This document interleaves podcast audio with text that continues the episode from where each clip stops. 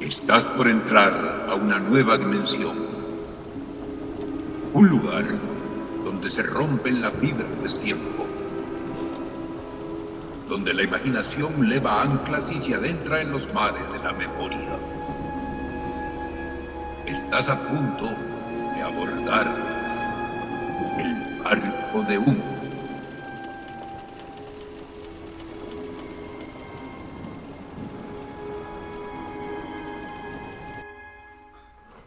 Pasó que ese mordisco de rata?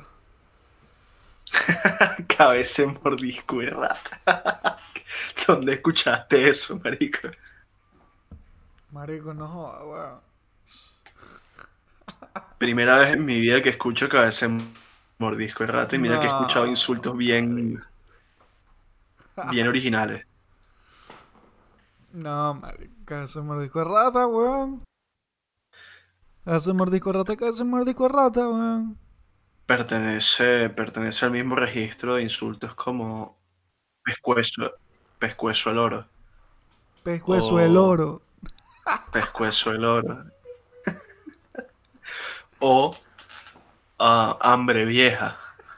¿Sabes cuando un carajo burde flaco? Hambre vieja. Carechivo, weón. Carechivo es una, otro que le dice, ¿qué pasó, Carechivo? Así es como un saludo, marico. ¿Cómo que pasó? pasó, bro? ¿Qué pasó, Un Carechivo? saludo en dónde, weón? Ah, en los bajos fondos, hermano. En los bajos fondos, no, yo recuerdo carepizza, carepizza y Carepizza. care, care- carepizza. ¿Pero por qué? Porque tenías un montón de acné. Yo supongo que se lo decía a la gente que tenía como muchos, muchos pepas, weón. Pero, no sé, a ver, yo, yo estudiaba con un carajo al que le llamábamos carecubo. Carecubo, Porque- marico, weón. Parecía un personaje de Minecraft, tenía la cabeza muy cuadrada.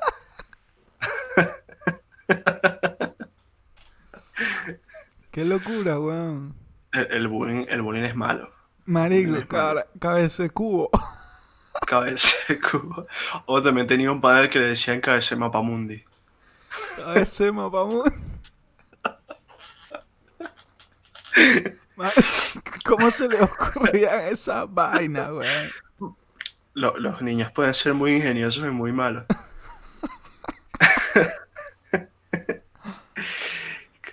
de mapamundi, de melón. Sí, sí, sí. Todos estos eran personajes de tu escuela. Sí, sí, además amigos míos.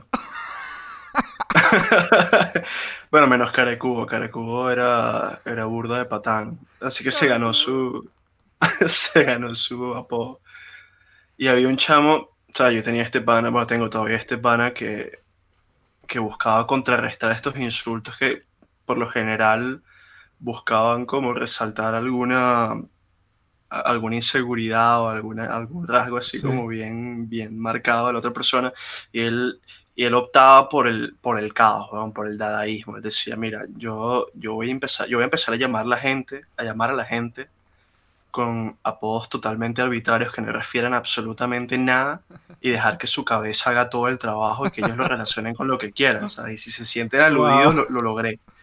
Entonces empezaba, se inventaba cosas, simplemente improvisaba. Y a un chamito empezó a llamarlo carerrufle. Que no tenía ningún sentido. o sea, no, no había ninguna razón para llamarlo carerrufle, ¿sabes? o sea, piensa en un rufle. ¿Cómo podrías tener cara de rufle? En unas ondulaciones ahí en la cara, no sé. Marico, Y este chavo se picó burda, se picaba muchísimo. Pero es que imagínate. imagínate que te digan cara de rufle, weón. Sea, imagínate que te están insultando y demás no entiendes. Y además no entiendes, No claro. entiendes por qué, weón. O sea, es como más arrechera. Porque no sabes. Por eso había, había un razonamiento bien, bien afilado ahí detrás de, Súper detrás de esas maligno, weón. improvisaciones. Súper maligno. Era demasiado maligno, porque era el peor insulto, ¿sabes? Era, ni siquiera era solo el insulto. Era el insulto y además te deja en vilo por ignorante. Más te hace sentir bruto, marico. Claro. Y además te baja la autoestima, weón. Doble. Te deja requemando. Claro, es, es tu inseguridad trabajando a tope. Two hit KO. Sí, sí, sí, hay varios clásicos. Cara, cara de Nintendo 64. Carnita Cabeza de de- ventilador. Cabeza de ventilador. Ya, pero esto era. Pero esto lo estás inventando tú en este momento. No, no, no, no, no, no, no, estoy enumerando, estoy enumerando algunos de sus, de sus grandes clásicos, de sus mejores etiquetas. Marico, en mi escuela no, no decían. Se decían era mamagüevo y marico. No, Ah, viste, faltaba imaginación. Ninguno era cabeza chola, ninguno así. Cabeza O sea, era, lo normal era la que, la que la gente se decía en la calle, cabra de chivo, cabeza de mordisco de rata. Cabeza de mordisco. Mi tío, mi tío, marico. Mi tío ¿Qué era un pasó, mi insulto. tío? No, mi No, tío era era- una forma claro. de referirte a los demás. ¿no? Claro, normal. Pero después Primo. pasó a ser tus tíos. Claro, Ahí vienen ahí, tus vienen tu- tíos. ahí- ahí vienen tus tíos, Claro. o ahí viene tu tía, Tu tía. tu tía. ¿Sabes? Cuando era una señora, por ejemplo, la directora del colegio que te caía burdo de madre, Ah, claro, tu porque, tía. claro, porque son las brujas, pues. Ajá. ajá. No, pero todo esto pasó, todo esto ¿Cuál es otro, cuál verídico. otro, cuál otro, cuál otro sobrenombre? Yo, a mí cuando se querían meter conmigo por, por Padilla, me decían, no sé, parrilla. Y yo de repente en el primaria, ¿no? Cuando estaba en primaria, le saltaba un super rap. Parrilla. Te pateo la costilla. Te rompo la rodilla. Ja. Te quito la costilla y hago una parrilla. Ja. Entonces, y yo le decía, ahora tú uno, pues. Y los dejaba era con la boca cerrada. Wow, o sea, los retabas a, un- a un- A una, pelea batalla de gallos ahí. Sí. Wow. Así me liberé yo del bullying por mi apellido en primaria. True story. Está bien. Está bien, lo lograste. Lo lograste. Empezaste a ser conocido como cancerbero. Pues no sé, a mí por lo general me, me ponían apodos que, que tenían que ver con el hecho de que era muy pálido, porque siempre fui muy, muy, muy blanco. Pan de leche. Entonces era pan de leche. Y me acuerdo que, ¿sabes? Estuve un tiempo, estuve un tiempo jugando en el equipo de fútbol del colegio, entonces íbamos todos como vestidos del Real Madrid. Y por supuesto era un uniforme totalmente blanco. Y una vez un carajito me tiró y que, ¿qué pasó? Patas blancas. Patas blancas. Como el. Era increíble, weón, increíble. O sea, al principio te daba burda de rechera, pero después te ponías a pensar y decías, marico, qué ingeniosos estos hijos de puta. Pero Sí, sí, no, sí. O sea, y si se los decían, no me acuerdo de pana, weón. No me acuerdo de ninguno. Increíble. Pero uno trabajaba mucho en sus respuestas. Eh, Recientemente encontré, encontré la manera de, de responder, perdón, a una de las uno de los insultos, a una de las maneras de ofender como más infranqueables de la historia, que es responderle a alguien o decirle a alguien gracias a la bola. Marico, O sea, ¿sabes? cuando te dicen gracias a la bola, Esa vaina es letal, weón. es letal, ¿verdad? Pero en estos días leí una respuesta que me Es demasiado de becerro, marico. es demasiado de becerro y es muy difícil de contrarrestar, pero, pero en estos días leí a alguien que puso, o sea, creo que era un tweet y su respuesta a eso era, más a la bolas tú que das las gracias. Marico, eso es lo que la gente decía en la escuela. Pero igualito estás claro Man. que estás picado. Igualito estás Yo llegué, claro llegué, que estás llegué muy tarde a esa respuesta. A mí me parece increíble, a mí me parece estupendo. marico, me no, parece no, la no, no, no, mejor manera de responder a eso. No hay forma de responder a eso, marico, porque tú respondes a eso, con eso, y es obvio que estás picado, marico. Es obvio que estás picado, porque no tiene sentido lo que estás diciendo. Ah, bueno, sin duda, sin duda. Pero ¿cómo no te vas a picar? Claro, pero tú te picas y, y te picas con dignidad, marico, porque es una falta de Lo- respeto. lo asumes, lo asumes como, Es una falta de como una respeto. persona. Claro, no, no intentas liberarte así con otro chistecito así, no, marico, es imposible. Es imposible, ¿no? es imposible liberarse de gracias a la ola. Es imposible. No te puedes librar. Por eso las personas que lo hacen son unas lacras y deberían dejar de hacerlo. Eso no lo hacen las personas serias y decentes. El, el exodia de las ofensas. ¿Cómo tú le vas a decir a alguien que te está haciendo un favor a la bola, weón? Esa vaina es de becerro.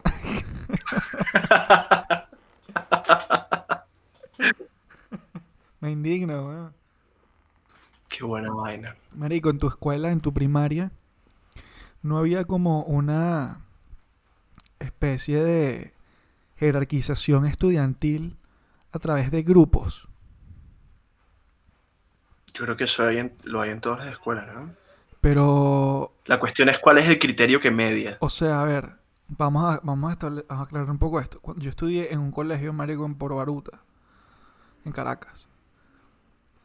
Y en este colegio habían como eh, eh, grupos primaria, ¿no? Primero a sexto grado. Habían como grupos estudiantiles que, por ejemplo, uno era la Sociedad Bolivariana. Entonces la Sociedad Bolivariana, marico, tenía que izar la bandera todos los días.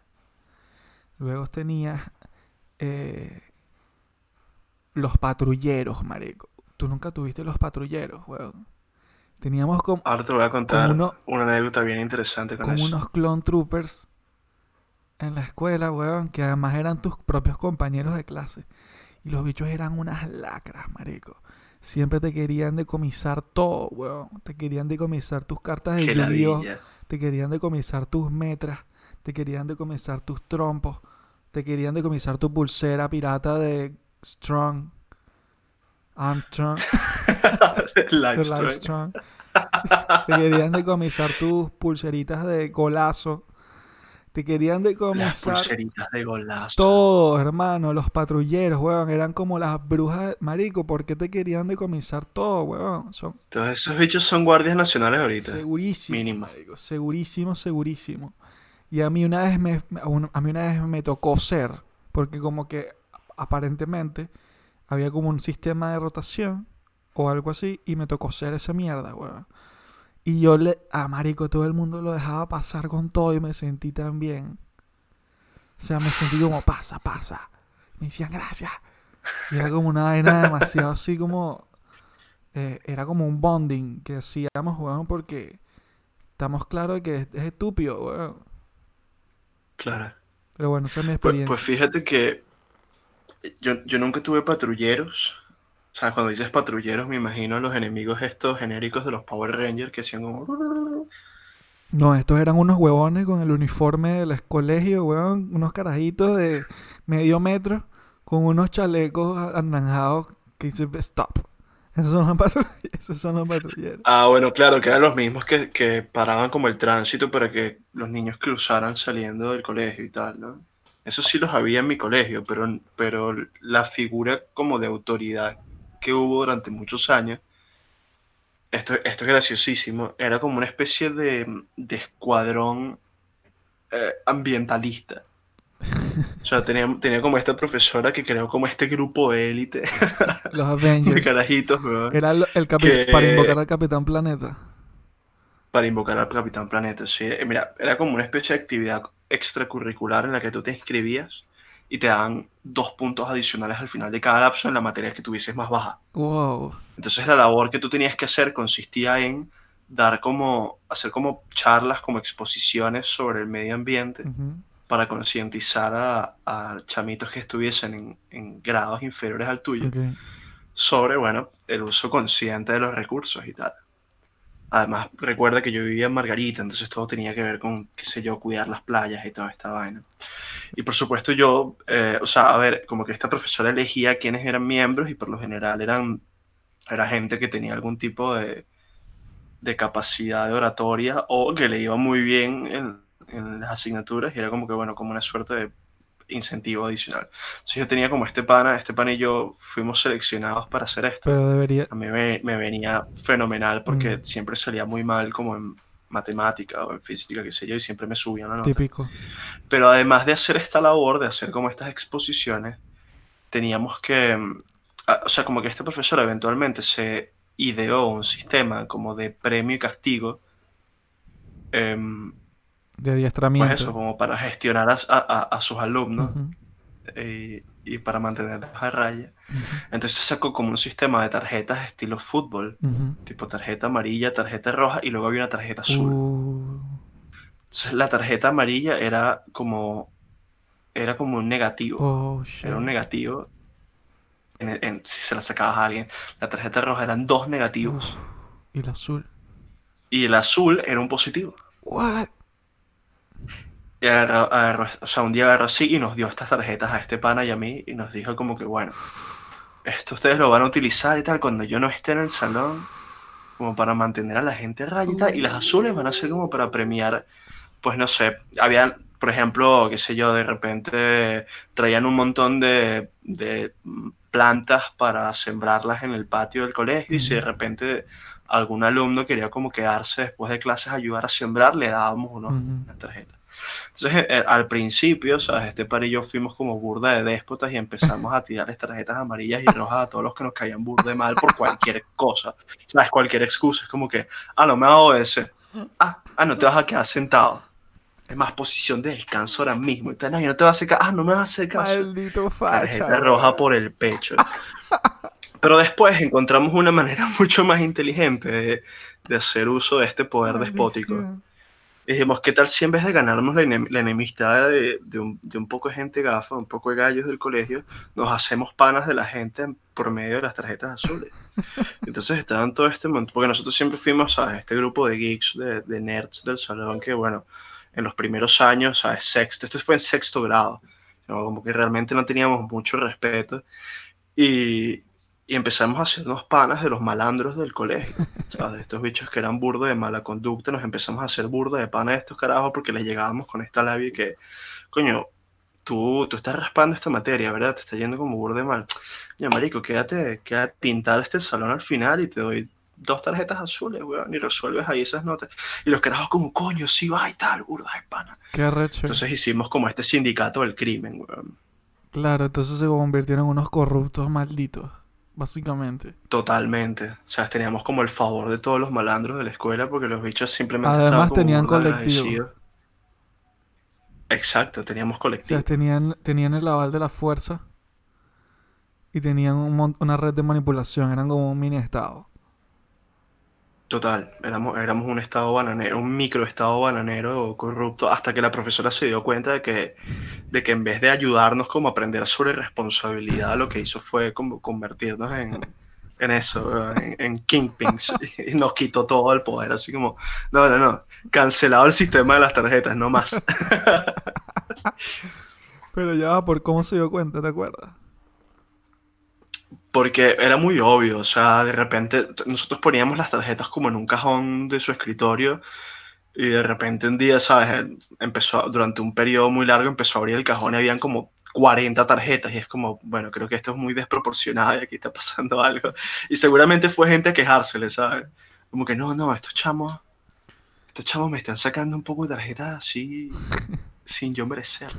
Ah, o sea, se dieron Oh. cuenta fue porque ustedes le sacaron, le sacaban las tarjetas malas a, a las personas que no les caían bien a ustedes. No tanto porque les Claro, daban o sea, las siempre, siempre otros. teníamos una excusa, pero la excusa era cada vez peor, ¿sabes? Era, era cada vez más evidente que lo estábamos haciendo mal. Pero bueno. Grandes momentos, grandes highlights de sexto grado. Mira, háblame de ese torneo de Beyblade. Uf, bueno, te explico cómo fue la vaina. Resulta que estos panas me cuentan que estuvieron reunidos, o sea, se reunieron como todo, todo este grupo de panas un día y estaban hablando de, de Beyblade y sobre jugar Beyblade. Entonces llegaron como a la conclusión, ah, porque a todas estas, ahora mismo McDonald's en la cajita feliz está dando Beyblades, son los Ok. jugueticos de la, de la cajita. Entonces ellos dijeron, coño, vamos a ir a McDonald's, vamos a comprarnos todos una cajita feliz y a cuadrar unos Beyblades. Pero cuando salieron a esa misión, mientras iban en camino, dijeron, ¿qué tal si más bien vamos a un Toys R Us? Y compramos unos unos Beyblade de verdad. Fueron, compraron unos cuantos, pero la fiebre les dio tan duro que dijeron, bueno, vamos a, vamos a agarrar por AliExpress y vamos a comprar un montón de Beyblades. Se gastaron 120 euros en Beyblades. Se compraron cuatro estadios, o, o cinco, no sé. Qué arrecho. Y entonces eh, me escribe la semana pasada, saliendo yo del trabajo, y me dice, mira, llégate que vamos a hacer un torneo de Beyblade y tal. Y Y tú bueno, no yo me sabías llego. esto de antemano. ¿Ah? Tú no sabías esto de antemano. De repente te O llegó sea, un David me había mensaje. De comentado que repente ellos te... habían comprado los Beyblades y me había avisado que eventualmente iban a armar un torneo. ¿Te imaginas que no sabías nada y de repente te llega y que llega que vamos a tener un torneo de Beyblade? Pues sí, increíble Me también. Pero es que esto fue increíble porque yo llego y cuando llego veo todas las cajas dispuestas así como, en- como, como en la biblioteca, todas las cajas de los Beyblades. Veo los, los estadios dispuestos sobre una mesa de madera súper larga donde hemos jugado que sí Risk. Qué. Y me dicen como que bueno, ahora vamos a, va a empezar tu iniciación. Y me hicieron salir del cuarto y cuando entré estaban todos con sus Beyblade preparados y me dijeron como que deja que una de las cajas te elijan y tal. Y yo agarré así una caja, marica. Saqué mi Beyblade y todos tiraron así como sus Beyblade al mismo tiempo. Y bueno, bienvenido al clan de Beyblade y tal. Y no sé qué. Armé mi Beyblade y empezamos el torneo. Era el tercer torneo de la noche. Ok. Y en la primera ronda me toca contra el carajo que había ganado los últimos dos torneos. Mierda. Oh, mierda, voy contra el campeón y tal. Pero resulta que mi Beyblade, el que yo elegí, marico, es arrechísimo. Es, un, es una, marico, es una mierda súper potente. Y la verdad fue, fue un momento todo anime y que, ¿nani?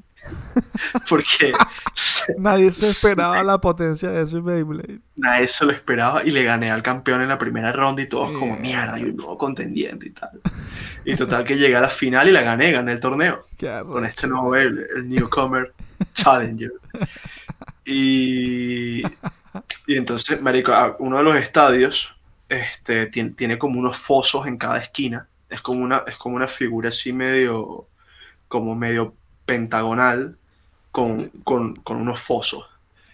Y en una de esas, como que yo lanzo mi Beyblade, el, el Beyblade del otro carajo me manda a uno de los fosos, pero el bicho gira tan rápido que entró, giró así dentro del foso y salió, solo Uh, épico. y mandó al otro carajo otro foso y ahí se quedó. marico. Fue como mierda, weón. O sea, grabaron todos los combates, marico. Habían como narradores tienes que sí, subirlo a YouTube. Yo estaba haciendo como narraciones al estilo Fox Sports Argentina. Pero bueno, lo cierto es que además de ser una velada como absolutamente original, yo creo que jamás en mi vida había participado en un torneo de Beyblade. Creo que he dicho Beyblade muchísimas veces a lo largo de este, de este podcast. Em, y, que- y hacerlo a estas alturas de la vida es una grata sorpresa. Un sueño hecho realidad. Es un sueño hecho realidad, la pasé muy bien. Este, es un grupo de panas increíble. Y, y estuvo, estuvo muy de pinga, ¿sabes? Es como. Uno no se imaginaba hace, hace bueno, no sé, cuánto, hace cuántos años que esto fue popular por primera vez, por lo menos unos 15 años más. Quizá. Quizás unos, no diría 20, porque creo que no es tan viejo. Eh, o sea, yo recuerdo que a mí me regalaron un, un Beyblade cuando cumplí como 13 años, así que vamos a decir que hace unos 15 años la cosa ya, ya estaba por ahí girando, pun intended. Este, y, y nunca me imaginé que a estas alturas de la vida estaría, estaría pasando el rato libre, ¿sabes? Como buscando eh, ese tiempo de ocio en, en un estadio, con unos estadios de Beyblade.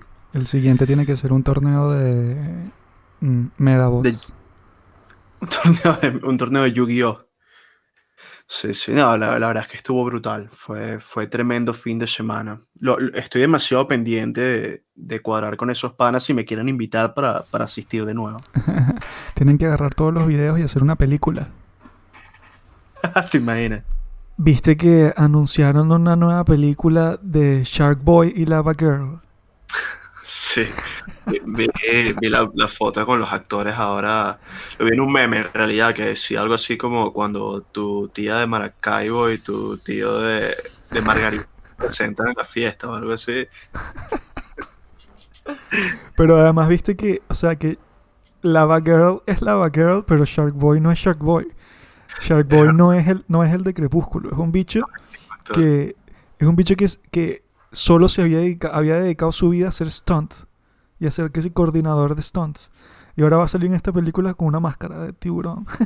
Claro, lo resuelves con la máscara, o sea, Claro. que es como, eh, es, es- es la- es una solución milenaria. No sé si recuerdas esta, esta gran peli de, de cine serie B, de Claro, plan 9. considerado el peor director de cine de la historia durante muchos años, hasta la aparición de Tommy Wiseau, que yo creo que le, le, le- le arrebata ese, ese título Ed Wood. este, a Ed Wood.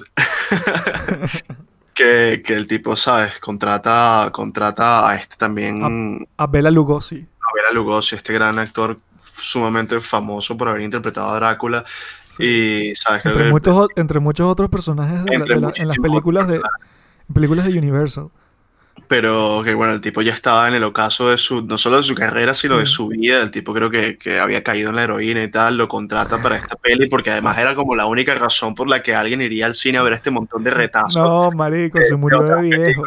Y el tipo se muere, el tipo se muere y dice, bueno, ¿cómo resolvemos la, la ausencia de Bela Lugosi? No lo podemos quitar de la cartelera, o sea, si quitamos el nombre de Bela Lugosi nadie va a ver esto. Y sale el tipo con, con una capa tapándose así, como, como Drácula. No, justamente. Sí, y hubiesen tenido que el bicho era el cuñado, weón. Era el cuñado de Ed Wood. El bicho era más bajito que Bela Lugosi. Sí. Y el bicho, claro, o sea, el peor era que faltaban pocas escenas que grabar, entonces no podían volver a grabar toda la película, imagínate. Claro, y además el concepto era que el tipo se había muerto, entonces había, había ¿sabes? Como se, se había convertido en un, en un no muerto, justamente, y bueno, tapándose la cara con la capa. Que además esa película la financió unos evangélicos. ¿En serio? Eso no lo recordaba. Increíble, Ed Wood. Si no fue esa, fue otra. Esto lo cuentan en la película de, de Ed Wood que hizo Tim Burton. Que tiene Claro. una relación muy similar a la de Ed Wood con, con Bela Lugosi. Asimismo, Tim Burton tiene una relación muy parecida con Vincent Price, Claro, que es el de House of Wax y como esta personalidad del cine de terror, sí. que, es, que es de hecho el, el científico que crea al hombre manos de tijera en la película. Ese es Vincent. Price. Que además, bueno, que también se murió, que también se murió después de esa película. y que justamente entramos en este terreno de estas películas tributo a estos directores de cine que son tan malos, que son de culto, porque esa peli de Ed Wood con, con Johnny Depp es muy buena, está muy bien. De hecho, es mi película favorita de Johnny Depp, me parece que es donde, donde demuestra más sus galones como actor. Y luego tenemos The Disaster Artist con, con eh, Seth Rogen James, y, James Franco. y James Franco interpretando la vida de, de Tommy Wiseau y de este otro chico, este otro pana suyo, ¿cómo es que se llama? Eh, Greg Sestero. Greg Sestero. Son The Room, las dos. The Room, recomendada para horarios de barco de humo. Y después de The Room, The Disaster Artist. Dirigida, Gran película. escrita, producida e y protagonizada por James Franco. por James Franco. Que creo que es lo más, Room, lo más Claro. cerca que ha estado James Franco de, de ganar un Oscar. porque Sí, además The Room, poética. porque hubiese sido maravilloso, porque además The Room también fue escrita, dirigida, producida y protagonizada por Tommy Wiseau. Por Tommy Wiseau. Ay, Dios mío, que además es este personaje que, que, que la pasa tan mal tratando como de descifrar eh, cuáles son, ¿sabes? Cuáles son los protocolos sociales y cómo, cómo realmente funcionan las relaciones interpersonales en los Estados Unidos, ¿sabes? Este tipo, no solamente porque viene de otro lado, no solamente porque es este personaje todo misterioso con una fortuna de dudosa procedencia este, proveniente de, de- de Europa del Este, sino porque además el tipo evidentemente tiene, tiene problemas para socializar, tiene, tiene muchos problemas como para, para, para relacionarse con otras personas Sí, Y- sí. Y toda Y la y está-. Y está como envuelto en este halo de misterio que nadie sabe muy bien de dónde salió el tipo, nadie sabe de qué país es, nadie sabe cuántos años tiene. ¿De dónde sacó sabe- todo el dinero? Claro, nadie sabe de dónde sacó todo su dinero. Quizás el bicho es que si el hijo de un jeque, weón, que decidió irse a vivir a Estados Unidos, weón, una vaina así. No sé, supuestamente el carajo es rumano o algo así, no estoy seguro.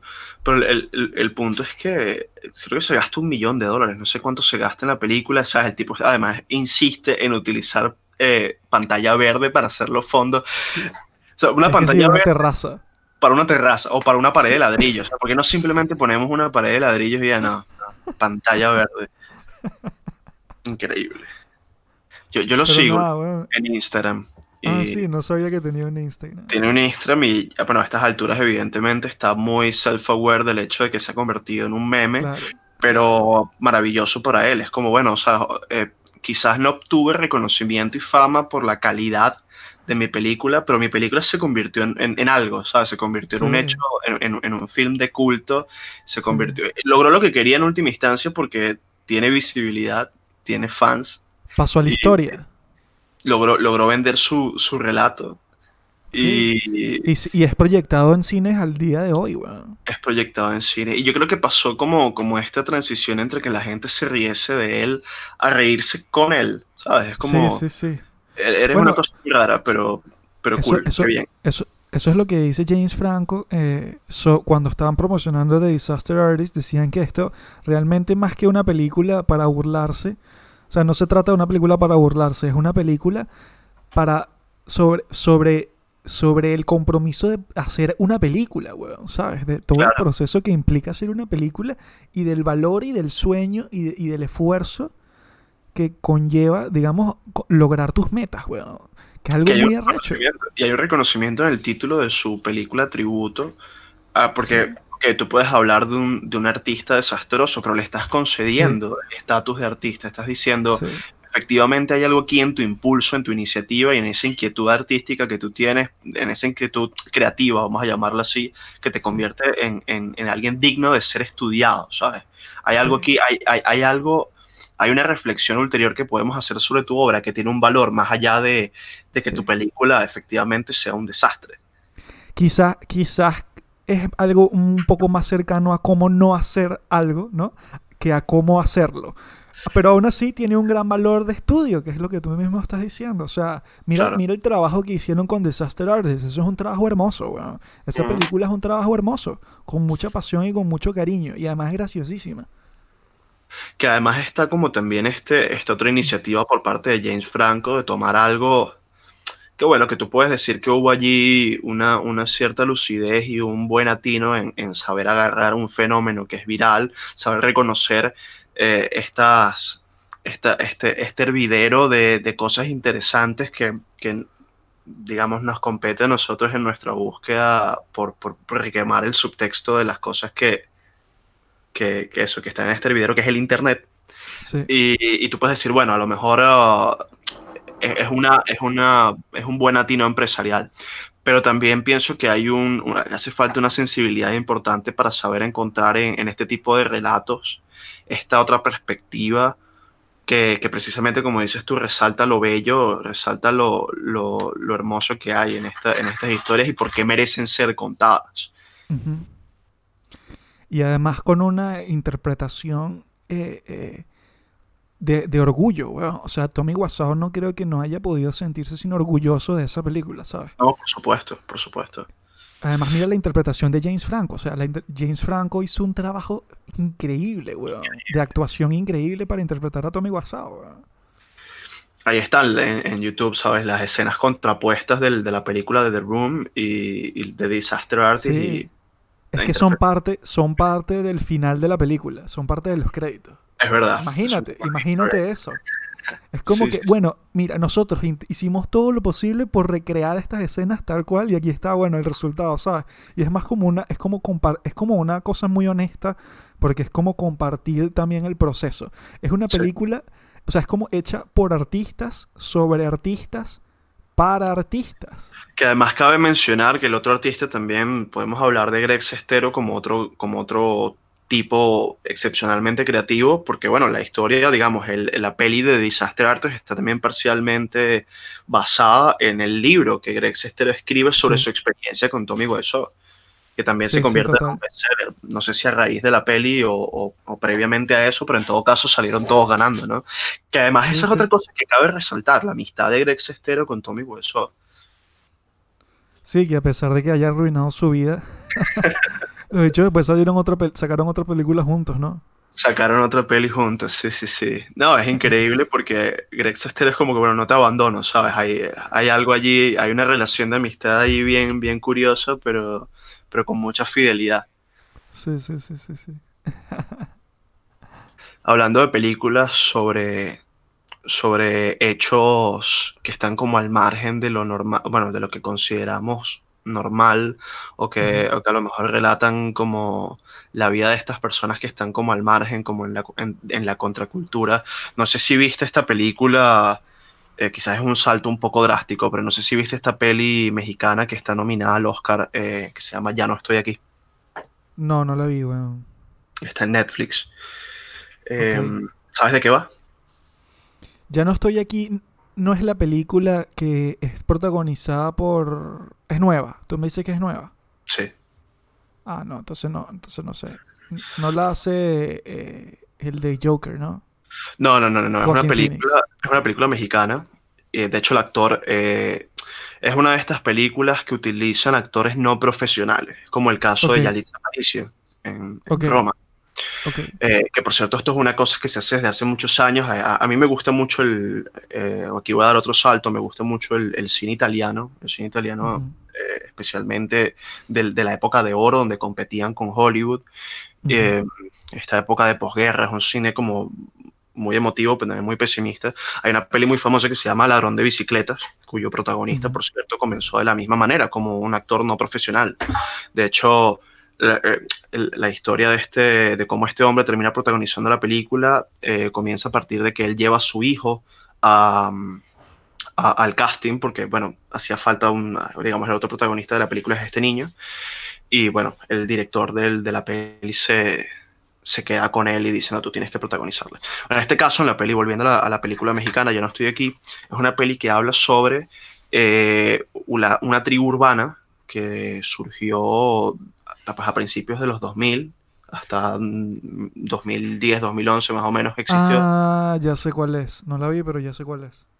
Que, que es una tribu urbana eh, sumamente sincrética, ¿sabes? Tiene un montón de Sí. elementos como de los cholos, de, de la cumbia colombiana, de hecho se hacen llamar los colombias. Al- algo así, sí, de hecho, em, porque además tienen, ¿sabes? Tiene como, es como esta vestimenta súper pintoresca, ¿sabes? El hecho de usar Converse, utilizar estas camisas muy largas como de los cholos, Como tiene que.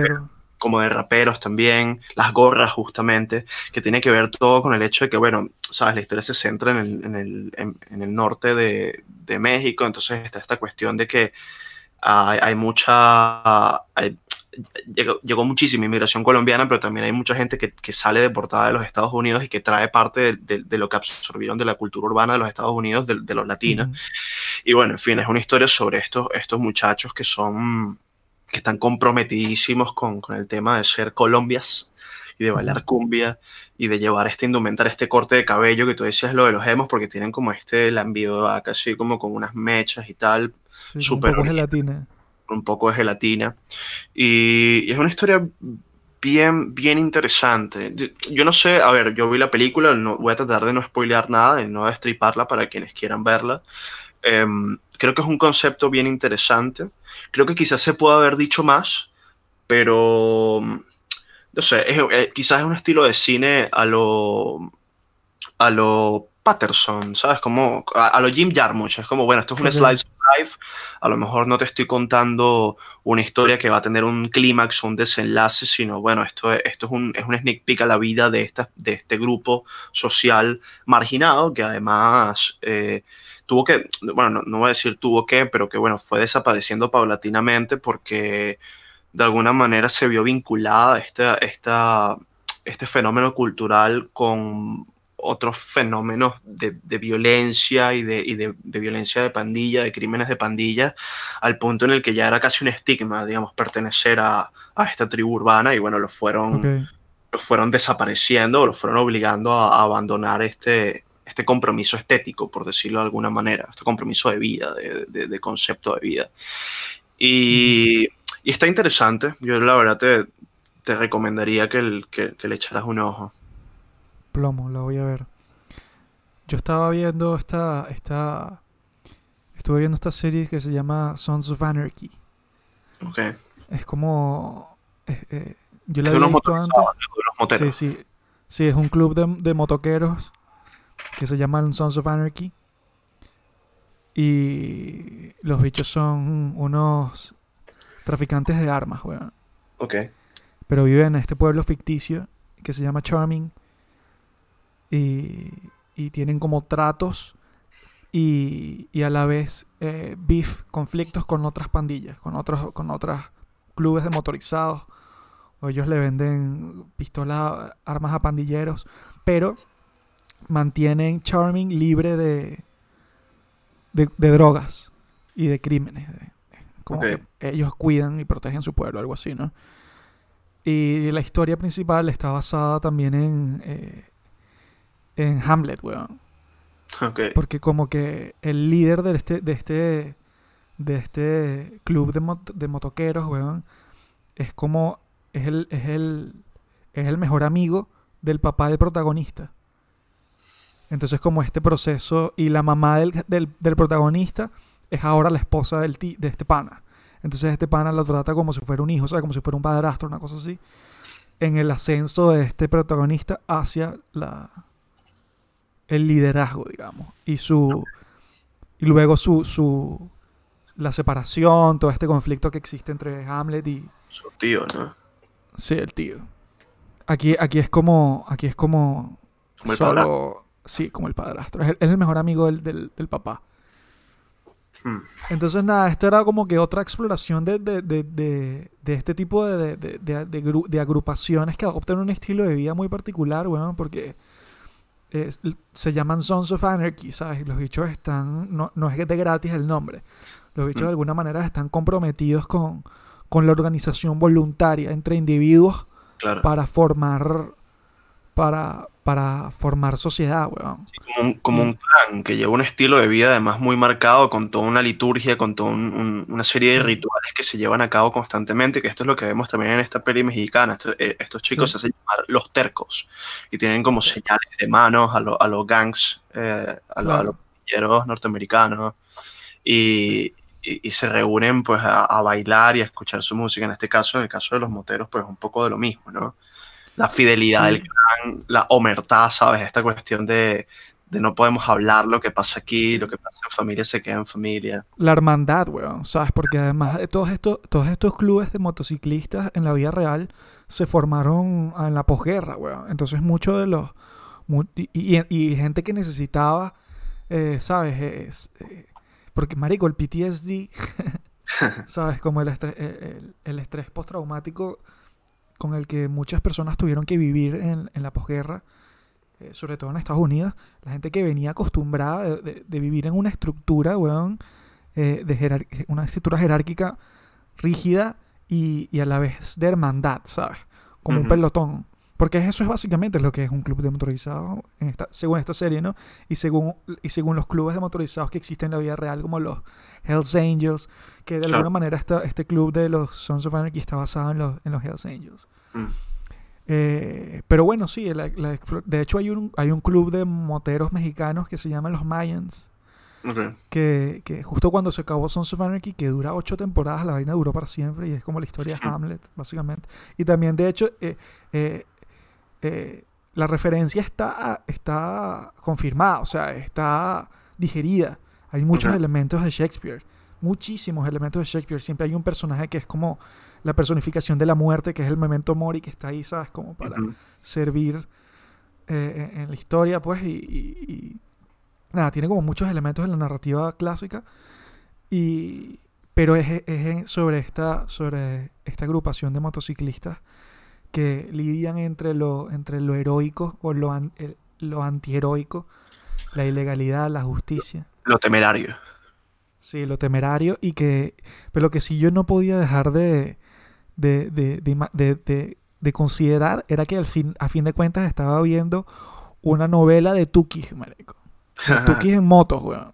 claro. Porque eso es básicamente un montón de malandros en motos, weón, con armas, traficando Claro. armas. Y es, lo que, y es lo que en Latinoamérica se critica demasiado sobre las producciones latinoamericanas, ¿no? Siempre es de droga, siempre es de narcotraficantes. Y aquí uno viendo Sons of Anarchy tranquilazo porque lo estás escuchando con country. Tal cual, tal cual. Ese es un, un poco el tema de la endofobia, ¿no? Sí. Como bueno, si esto sucede en, dentro en el seno de mi cultura es reprobable, pero si viene de otro lado es como, uff, qué cool. Es ¿Sabes? Como cool, esta es cool. de, de, de, de Escobar y de todo el tema del narcotráfico y tal. Es como, no, Sí. no, heroico, esto es heroico. Breaking Bad. Solamente Total. que son series que, por lo menos en el caso de Breaking Bad, reconocen, digamos, en esta, cuando te muestran esta transición del personaje desde su, su resentimiento personal y su necesidad de, de enfrentarse a un establishment injusto que lo ha relegado a una vida de paria, este, esta transición hacia el crimen y, y cómo lo va aislando de la gente que ama y cómo lo va llevando, lo va acorralando, eso, un callejón sin salida. eh, esto se muestra como algo para nada heroico. Es como, mira, no se supone que te tengas que identificar o que glorificar al personaje. Te estamos mostrando precisamente todo lo que hizo mal y todas las consecuencias de sus decisiones. Pero no necesariamente así es como se. Quizás ese es el interés narrativo, pero no necesariamente así es como se. Como se Como se apreciado. Claro, como se percibe. O sea, Pinkman y, y Walter White son unos personajes Y, con, gran razón, ¿sabes? O sea, gran trabajo. Gran trabajo. Pero son unos personajes que en alguna medida son heroicos y que. Eh, viven más allá de su. de sus. sus de sus errores, ¿sabes? Viven más allá de su, ni siquiera de sus errores, de su maldad. Viven más allá de su maldad. Y, y, y, y quizás también lo que dices es como una diferencia entre de lo que estás diciendo, cómo se aborda la historia, que es como el downfall, ¿no? La caída. La caída de, este, de, este, de esta persona hacia la maldad. Eso es básicamente Breaking Bad, una exploración de la maldad. Está en el título. Sí. Exactamente, así de sencillo. Entonces, como que, mientras que en esta serie de Pablo Escobar, ¿no? Eh, es más como, bueno, esto es lo, esta es la cantidad de cosas que puedes hacer antes de morir Claro que a fin, causa de esto. tu, tu muerte te convierte casi en un mártir, ¿sabes? Es como Sí. como explicación a posteriori de todos los crímenes que comete este, este personaje, porque, ¿sabes? Y, y luego ahí inserta lo que tú quieras, ¿sabes? No, pero es que él ayudaba a la gente y no sé cuánto. y Como, ah, bueno, vale, Sí, está sí. bien, muy bien. Me parece. me parece. El tipo era un filántropo, pues, era un, era un altruista.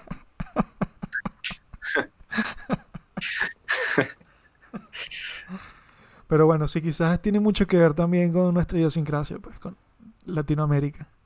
Claro, pero fíjate que en el caso me, llevaste a pensar además en, en Venezuela porque yo conecto esta, esta película que vi, ¿no? Esta, este enfoque bien curioso de, de cómo incluso dentro de estos grupos, dentro de estos clanes que se mantienen no solamente al margen de la sociedad, sino eso, muchas veces al margen de la ley, em, digamos que en el seno de estas agrupaciones, de estas hermandades, surja un interés genuino, pues por, por eso, por su propia manifestación cultural, ¿sabes? Que nazca allí algo Ujú.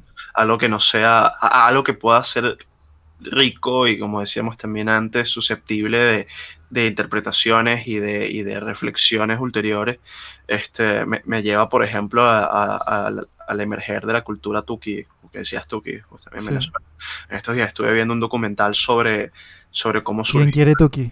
La changatuki y, y, ¿sabes? Eh, En qué bares de mala muerte, en qué antros de mala muerte Sí. grandes se reunían estos personajes a, a, pues a, a hacer sus, de- sus despliegues de baile así súper original y Marico, sí. y, de, y de cómo, ¿sabes? Se reunían todo este montón de gente allí a, a- a- en estas suertes de matinés a bailar durante horas sin, sin un medio en el bolsillo, ¿sabes? A, Y a competir. a competir entre ellos, pero que los tipos no tenían Sí. dinero para tomarse una birra, ¿sabes? De hecho, el- el, Sí. El dueño del bar, que, que es entrevistado en este documental, no recuerdo cómo se llama, pero si lo buscas en YouTube lo vas a conseguir, dice que Se tuvo, llama, creo, ¿Quién quiere Tuki? cre- creo que es ese, no estoy muy seguro, ¿ah? pero en todo caso, eh, el dueño del bar decía que tuvo que ponerle, tuvo que, tuvo que cerrar, tuvo que pegar las tapas del- de los tanques de las posetas, porque los carajos se metían ahí a tomarse el agua. Mierda, de lo cansado, sí, necesito Sí. agua, así que se tomaba en la el agua de la poseta. Claro, del tanque. el tanque de la poseta tuvo que cerrarla. Pero, digamos, en estos contextos de, de- de, como decíamos hace un momento, de, de estar en la marginalia de la sociedad, no porque sean marginales, no estoy diciendo eso, sino en el sentido de que estás como, eso, como al margen de todo, de, de- de- la calidad de vida Sí. resto, de, la, del, del, ¿sabes? de las instituciones democráticas, estás completamente, estás en la incertidumbre, es una persona Estás, completamente... estás, co- estás comprometido como, como con los ideales de una tribu muy específica y muy pequeña, en Claro. comparación con el status quo. Por supuesto, pero que además estás siempre constantemente tentado por, por eso, justamente por la vida, por la vida mala, ¿no? Por el, por el crimen, por poder salir de esa situación Sí. no, no vamos a decir de la manera fácil, pero sí de, de la, de la manera inmediata. Y, y que muchos deciden hacer ese compromiso, pero que a pesar de eso, digamos, tentado por todo esto y, y en esta situación de absoluta vulnerabilidad que decías como, como comprometerte con, con, con la cultura de alguna forma. ¿no? Podría- esto puede ser cuestionable, esto se puede discutir, alguien me dirá qué cultura va a estar siendo la changatuki, Sí. pero, pero, o sea, hay gente que se reúne a bailar y se reúnen a competir, que después a lo mejor, no sé, los tipos centrales, porque lo dicen también, muchas veces quedaban para entrarse a coñazos y para, y para caerse a puñaladas porque alguien se había dicho algo, y sin embargo, Sí. esto fue como, como evolucionando, o sea, fueron como, como haciendo catarsis de sus propios problemas entre ellos de una manera cada vez más civilizada justo a través del baile. Ya no era como, Sí. mira, te espero a la salida y te cago puñaladas, sino te espero en el, en el, en el bar, te espero en, el, en la discoteca y te voy a retar a un, eso, a un duelo de baile, a ver quién es mejor.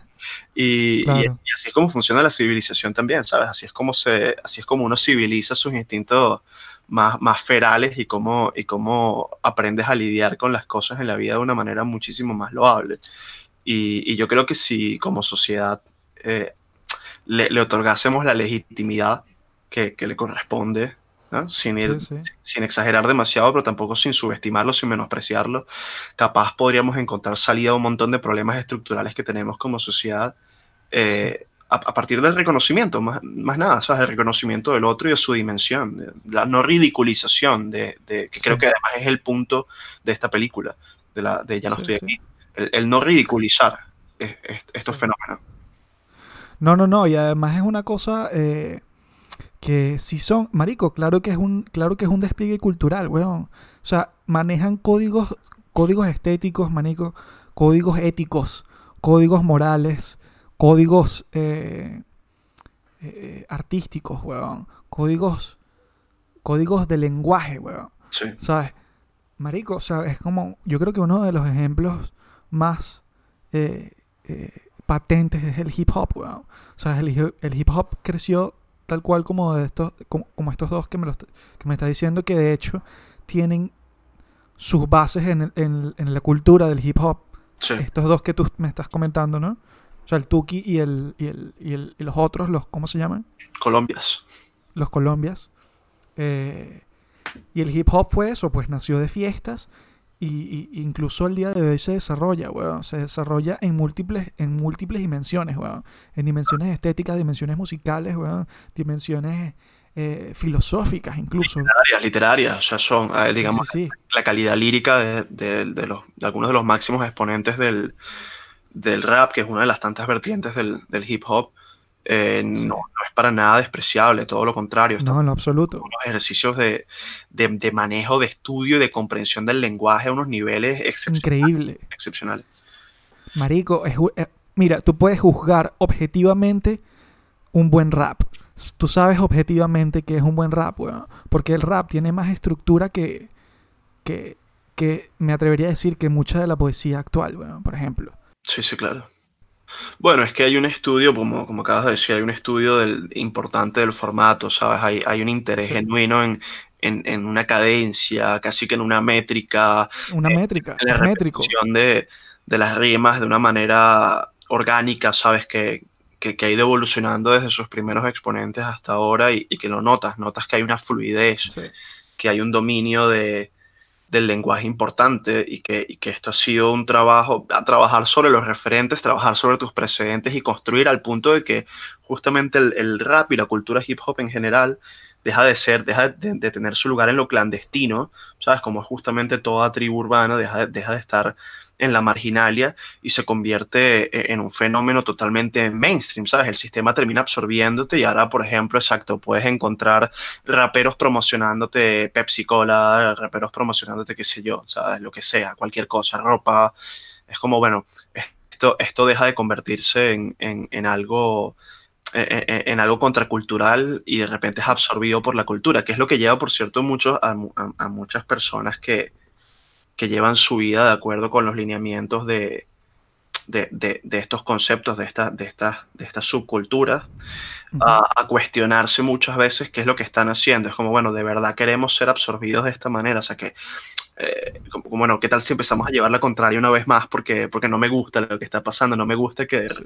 que, nos, que nos disolvamos dentro, dentro, de esta, dentro de esta normalización o que el sistema nos Sí. convierta en un objeto más de consumo. O sea, cuando se supone que, Sí, que, que, que lo nuestro era una manera de desafiar.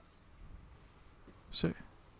Igual, eh, igual la cosa se da en muchos niveles, pues, como todo. O sea, tienes como el, a nivel mainstream el hip hop como género, digamos, como género musical, género urbano, digamos, es como el que más real da, pues, es el nuevo mainstream. Sí, O sea, en Estados Unidos el, el- el- el- el rap, digamos, el hip hop, como lo quieras llamar, pero eh, no, y, y en Latinoamérica el reggaetón, qué sé yo, la, todas esas cosas, ¿no? Pero urbano, eh, sí. aún que- así, El artista urbano así- es el nuevo rockstar.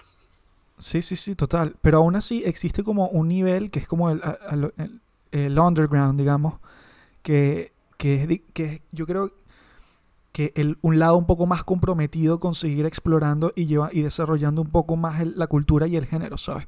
Porque es ahí, por lo general, donde vemos... eh, eh, eh, donde vemos eh, un poco de co- a- cosas un poco más arriesgadas, ¿no?